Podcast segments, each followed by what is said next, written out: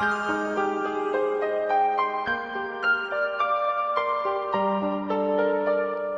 Prince, The Little Prince, Part 3 and 4. This is Rich. It took me a long time to learn where he came from. The little prince, who asked me so many questions, never seemed to hear the ones I asked him. It was from words dropped by chance that, little by little, everything was revealed to me. The first time he saw my airplane, for instance, I shall not draw my airplane, that would be much too complicated for me. He asked me, What is that object? That is not an object. It flies. It is an airplane. It is my airplane. And I was proud to have him learn that I could fly.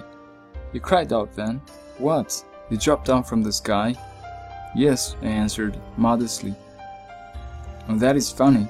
And the little prince broke into a lovely peal of laughter, which irritated me very much. I like my misfortunes to be taken seriously. Then he added, So you, too, come from the sky. Which is your planet? At that moment, I caught a gleam of light in the impenetrable mystery of his presence, and I demanded abruptly, Do you come from another planet? But he did not reply. He tossed his head gently, without taking his eyes from my plane. It is true that on that you can't have come from very far away. And he sank into a reverie, which lasted a long time and taking my ship out of his pocket, he buried himself in the contemplation of his treasure. You can imagine how my curiosity was aroused by his half confidence about the other planets. I made a great effort, therefore, to find out more on this subject. My little man, where do you come from? What is this where I live, of which you speak? Where do you want to take your seat? After a reflective silence, he answered, The thing that is so good about the box you have given me is that at night he can use it as his house. That is so, and if you are good, I will give you a string too, so that you can tie him during the day, and a post to tie him to. But the little prince seemed shocked by the offer. Tie him? What a queer idea! But if you don't tie him, I said, he will wander off somewhere and get lost. My friend broke into another peal of laughter. But where do you think he would go? Anywhere, straight ahead of him. Then the little prince said earnestly, That doesn't matter. Where I live, everything is so small. And with perhaps a hint of sadness, he added, Straight ahead of him, nobody can go very far. Part 4 I had thus learned a second fact of great importance. This was that the planet the little prince came from was scarcely any larger than a house. That did not really surprise me much. I knew very well that in addition to the great planets, such as the Earth, Jupiter, Mars, Venus, to which we have given names, there are also hundreds of others, some of which are so small that one has a hard time seeing them through the telescope. When an astronomer discovers one of these, he does not give you the name, but only a number. You might call it, for example, asteroid 325. I have serious reason to believe that the planet from which the little prince came is the asteroid known as B612. This asteroid has only once been seen through the telescope. That was by a Turkish astronomer in 1909. The astronomer had presented it to the International Astronomical Congress in a great demonstration. But he was in Turkish costume, and so nobody would believe what he said. Grown-ups are like that. Fortunately, however, for the reputation of asteroid B612, a Turkish dictator made a law that his subjects, under pain of death, should change to European costume. So in 1920, the astronomer gave his demonstration all over again, dressed with impressive style and elegance. And this time, everybody accepted his report.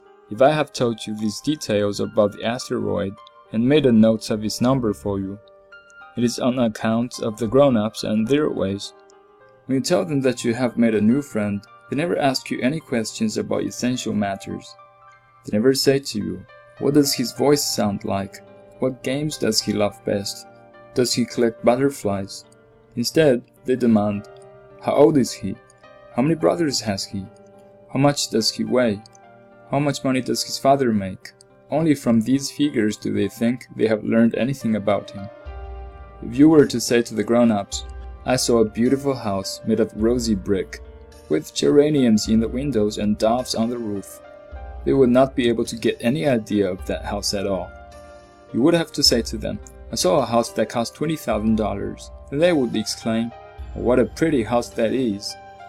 Just so, you might say to them, the proof that the little prince existed is that he was charming, that he laughed, and that he was looking for a sheep. If anybody wants a sheep, that is a proof that he exists. And what good would it do to tell them that? They would shrug their shoulders and treat you like a child.